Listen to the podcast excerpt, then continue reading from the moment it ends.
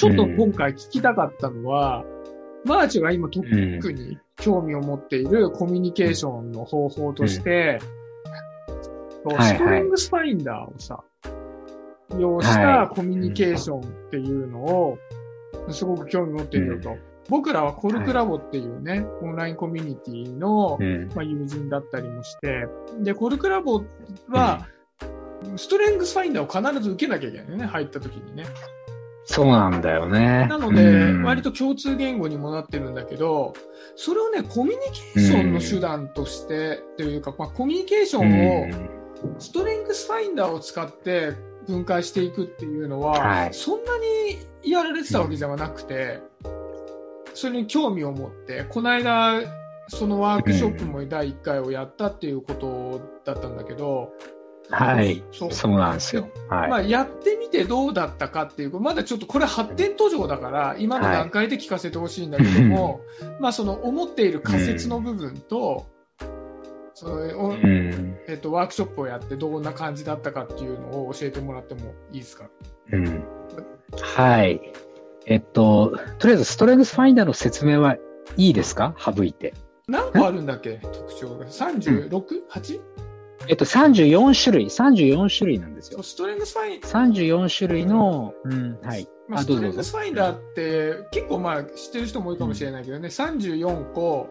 まあ、うん得意とする資質がね、まあ僕の場合は例えば戦略性が1番で着想が2番で、うん次が社交性とかあるんだけどそれが34種類あって、うんまあ、得意なものが上に来て、得意でないものが下の方に来るから、得意なものをどうやって活かして、うん得意じゃないものを得意なものでどうやってカバーしていくのかみたいなツールではある。うん。うんそうです。はいとあるテスト、いろんな質問に答えるテストを受けてもらうことによって、あなたの才能の部分はどこかっていうのを、その34種類の才能の中から順位をつけてくれる。うん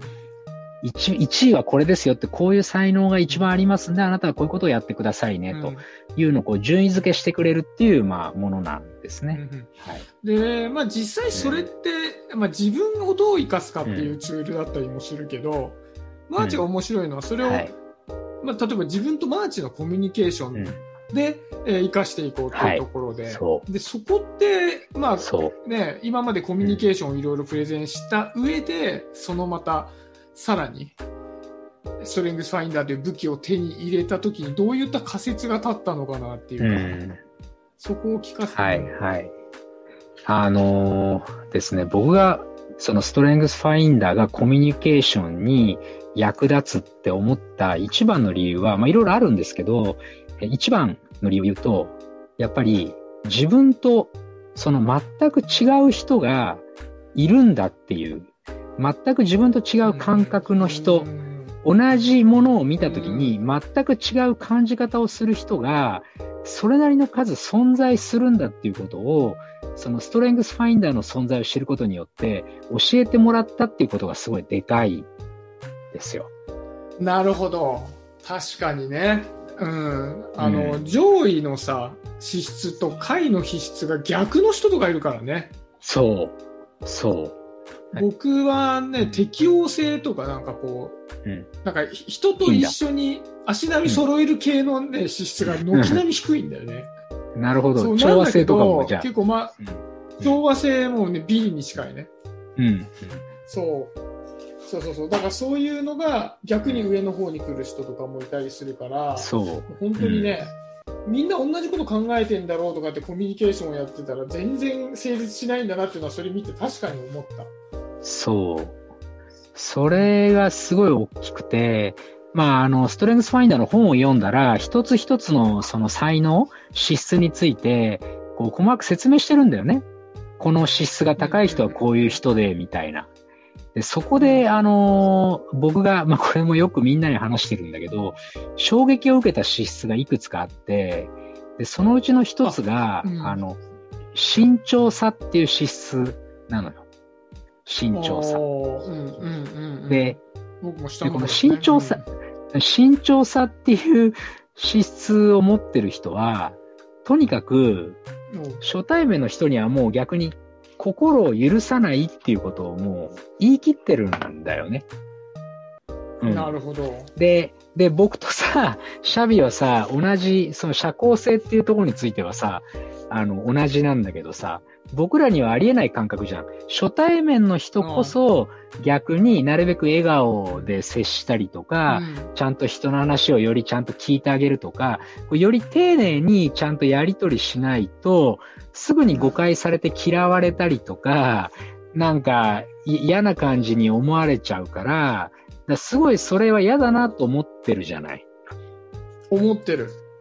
ねえ、そう、社交性っていうのはね、逆にもう初対面とすごく早く仲良くなれる人の資質なんで、まあ僕とシャビは本当にでかいわけなんだけど、それと本当に逆の、なんで初対面の人にそんな愛想振りま、振りまかなきゃいけないのって思ってる人たちなんだよね。あなたにとって人生は人気コンテストではないのです。人生は地雷原を歩くようなものです。って言ってるわけよ。だから、だからまあ本当慎重さってその名前の通りさ、すごい慎重なわけよ。新しいとこに来た時とか、新しい人に会う時とかね。でも当たり前だけど別に根が悪い人では全然ないわけよ。うんそうやって最初警戒するけど、ちゃんとそこで、あ、この人は警戒すべき人じゃないんだなって、そういう意味では信頼関係をちゃんと持ってくれれば、もう全然普通に腹を割ってくれる。うん人なわけよ。ただその最初の段階がそういう、すごい警戒心がすごいありますよっていう、いろんなリスクを考えて、下手なこと言いませんよとか、下手な風に動きませんよっていう人あだっていう。ーあの、コルクラボってちょっと変わっててさ、あの、うん。みんなの資質が、みんな知ってる状態じゃない？要はじ、自分は。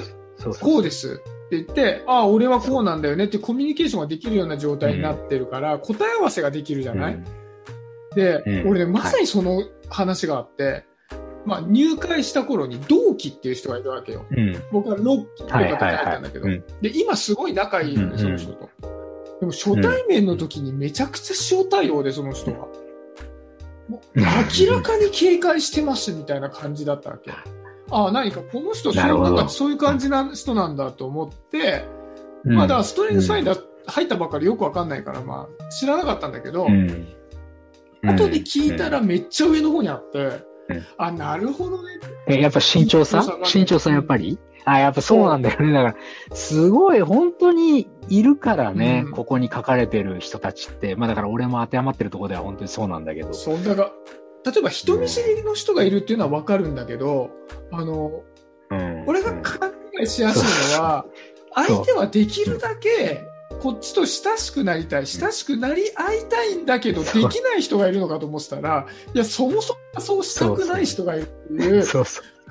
その通り、そう。全然人見知り、人見知りでも恥ずかしがり屋でもないんそで、れはね、もうちゃんと自分で理性的にそういう対応を取る。そうね。でだから、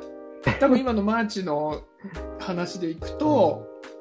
まずは、うんもう全く違う感覚があるっていうことを、それによってまあ、まざまざと知らしめさせられることになり、そで、実際にその34個の資質を知っておけば、自分と違うう。うん。カテゴリーがどういうものがあるのかっていうのも分かってくるってことだよね。そう、そうなの。そうなの。そうしたら全然対応の仕方変わるし、逆にそこが分かってないがゆえに、こう自分だけこうね、なんか勢い込んでこうし喋りかけてさ、例えばそういう慎重さの人がよりこう引いちゃってさ、よりなんか怪しいぞとか思われることによって、なんか、お俺本当に嫌われてるなとかさ、逆になんで俺はこんなになんか打ち解けようって頑張ってるのにこんな冷たいんだろうみたいなさ、うん。今度俺が感情を害しちゃう可能性があるわけよ、うん。その人に対して、うんで、多分ね、過去あったのよ、そういうこと俺。うん別にこの慎重さのタイプだけじゃなくて、うん最初の頃にバーって話して、なんかあまりにもちょっといろいろ感覚が違って、結局なんかこうイライラしたり腹を立てたり、または向こうがすごいなんかこう不快な感情をこっちに見せたりとかで、それでもその関係がブツって切れちゃった人って、多分ね、いるんですよ、俺。いっぱい。で、それがね、本当にもったいないなと思ったの。この本を読んでそういうタイプもいるって知って。確かに。全然逆に、うん、全然逆に自分よりすごいいいところとか優れた点をやっぱり当然持ってるわけなんですよ。自分が持ってない部分だからね、大体そういう資質の人って。そそしたらそういう人からさ、いろんないい話聞けたりとかさ、なんか一緒に何かこう楽しいことができたりとかさ、なんか、やっぱ全然それはそれで、俺、俺本当にあの人生って本当人だと思ってるんで、周りにどういう人たちがいるかで、うん、もう、あの、幸せか幸せじゃないか決まるって、かなりの部分そう思ってるから、うん、だから、なおさらね、まあそういうタイプだったからなおさらだと思うんだけど、うん、なおさらなんかちょっと自分と違うタイプの人と本当に仲良くなって、うん、そこでいろいろこうシェアったりとか、一緒になんかを取り組むって、すごい楽しいことじゃないって、思うようになったんだよね。あのー、まあ、僕もさ、この番組問いと対話でつながるラジオということで、うん、割とそのつながるってことを重要視しているので、うん、イコールコミュニケーション的なことをかなり、まあ、知りたいと思ってるんだけど、結構、あの、フォーカスするのは、その対話のプロセスだとか、要は自分とマーチがどういうコミュニケーションを実際にすると、まあ、お互いのことが、会話の話自体がずれていかずに知り合っていけるのかみたいなところに注目するんだけど、はい、このストレングスファインダーってそうじゃなくて、こうその根本的なその人の持っているものっていう、まあ、プロセスではなくて、初めの状態のところに、割と注力してるのはすごい面白いなと思ってて、うん。うん、そう、そうなの、そうなの、そうなの。うん、うんで、実際さ、あのー、一回、まあ、ワークショップやったじゃない？うん。で、まあ、僕はちょっとそれ出れなかったんだけど、まあ、一回目だからね、うん、まあ、いろいろ試行錯誤ではあると思うんだけど、これど、どうだった、うん、その、参加者の反応とかさ。いやー、だからこれ、これ本当に、まあ、まあ、参加者の人にね、改めてインタビューもみんな、なんか誰かしてくれないかなって思うぐらいなんだけど、とりあえず、その僕が、僕に見えてた反応としては、もう本当に盛り上がりました。あの、2時間会話が全く止まんなかったのよ、本当に。ずっと誰かが、そう、誰かが自分のことを話して、それに対してリアクションしてみたいな。また誰かが質問して、それに答えてっていう状態が、本当にね、止まんなかったのよ、2時間。で、さらに、まあ本当に用事があるっていうか別のあのイベントね、ラボのイベント出る人抜けたんだけど、えっ、と、9人でやったんだけど、で、全員顔出しでね、あの、ロムはなしでみんな喋る環境でっていう形でやったんだけど、そのうちの6人だと思うんだけど、残って、あと40分ぐらいまたさらに話したっていう、そっから。もうちょっとこの、この資質について聞きたいとか、この資質を持ってるあなたについて聞きたいみたいな話になって。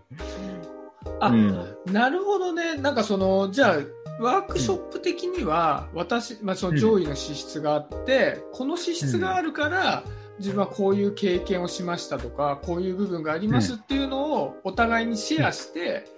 同じ部分に関しては、あ、ここが同じだよねってことをシェアしたり、違う部分に関しては、え、じゃあこういう時どういうふうに思うのとかっていうのを、コミュニケーション取ったってことだ。そうです。延々、それです。やってること本当単純で、みんなが自分のストレングスファインダーベスト5、資質のベスト5を開示して、それを見ながら、まず共通点のある人をバーって探して、じゃあ、一番最初実は内政が結構多くて、ここに集まった人が、なぜか内政が多かったんですよ。ね、そう。うん。も、まあ、もともとラボは多いけどね、まあ、考えるのが本当に好きっていう。うん。その内政の話から始まったら、もう本当内政まずあるあるになって、いや、それわかるわとか、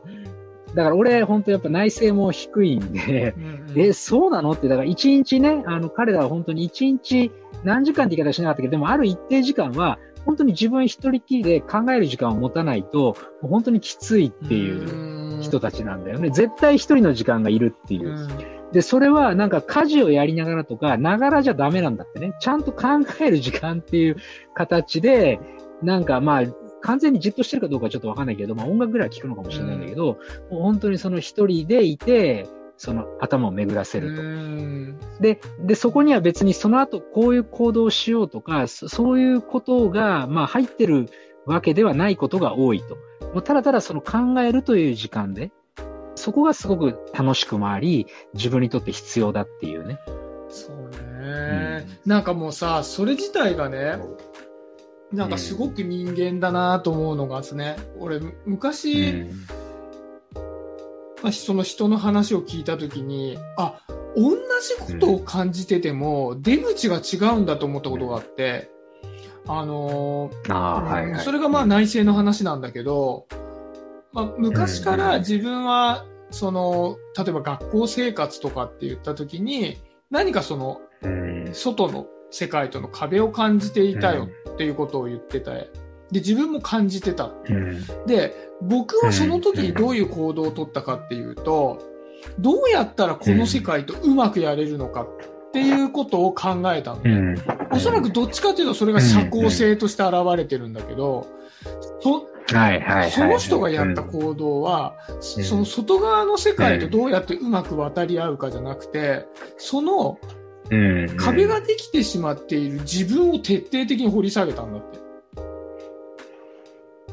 だから、はい、この壁に、はいはい、まあ、壁がありますっていうのに対して、外側に向くのか、内側に向くのかっていうのが、変わってしまうっていうのが、すごく、